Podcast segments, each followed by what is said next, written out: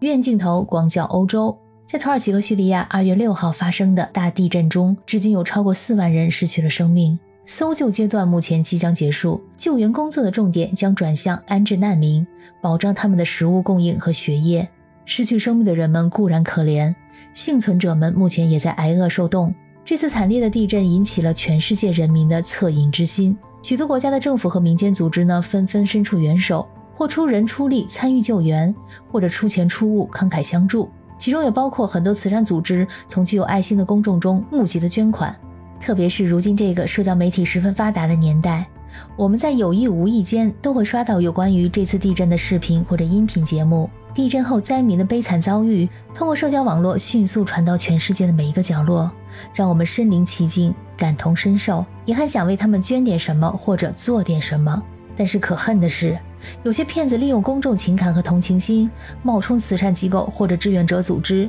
向公众发出虚假的捐款呼吁，并且将所得的款项用于个人或者非法的用途。而随着社交网络的普及，利用高科技进行的诈骗越来越多，比如有人利用人工智能生成的图片来募捐，以及在社交媒体上进行直播骗取打赏等等。那么，如何识别这些骗局呢？大家好，我是在欧洲的可可鱼，欢迎收听我的节目。在某个社交媒体上。有一张图片被网友们争相转发，在图片中有一位希腊消防员从一栋倒塌的建筑物中救起了一个土耳其女孩，画面十分的感人。同时，这张图片构图精巧，光线柔和，女孩乖巧地依偎在消防人员的怀中。我乍一看还以为是博物馆里面的圣母图，因为这张图片实在太过于完美了。而这个上传图片的用户在十二个小时内发了八遍，就是为了呼吁大家捐款。他还贴出了加密货币钱包的信息，但是这张图片在不久之后被打假了。希腊的一个报刊媒体声称，这是利用人工智能 AI 软件所创作的一张图片。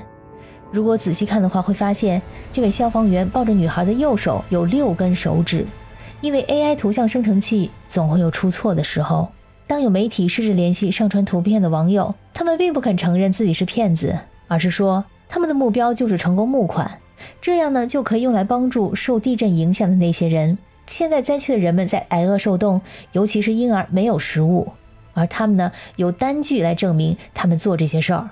但是这个所谓的单据呢也一直没有发给媒体。刚说的这个是 AI 图片诈骗，还有人呢设立虚假的募捐账户。他们看上去像是正当的组织或者新闻媒体，但是却会把资金导向他们自己的付款地址。有一个名为“土耳其救援”的账户，名字看起来很官方。他呼吁人们通过网上支付工具贝宝为地震受害者捐款。但是这个账户是在一个月之前，也就是二零二三年的一月份才开设的，粉丝呢也只有三十一个。而通过贝宝收到的九百美元的捐款当中，有五百美元呢是他自己捐的。专家说，这种方法是要让筹款者显得真实可靠。而目前，这个账户已经被关闭了。这个只是贝宝近日上线的有超过一百个筹款账户之一。他们要求别人捐款支持地震受灾者，其中有一些呢属于虚假账户。但其实呢，贝宝从二零一六年以来就已经没有在土耳其运营了。所以说，土耳其以外的地区如果使用贝宝筹款，那有可能是真实的。但是要是说这个筹款机关声称自己在土耳其，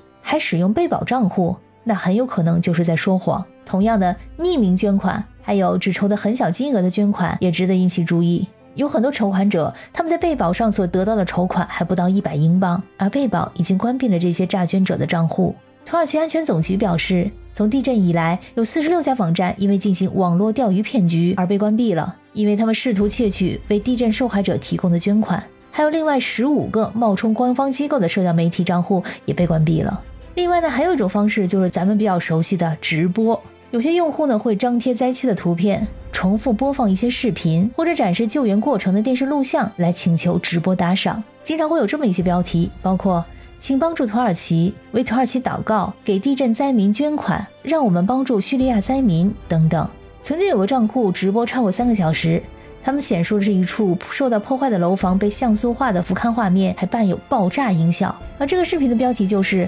请帮助土耳其捐款。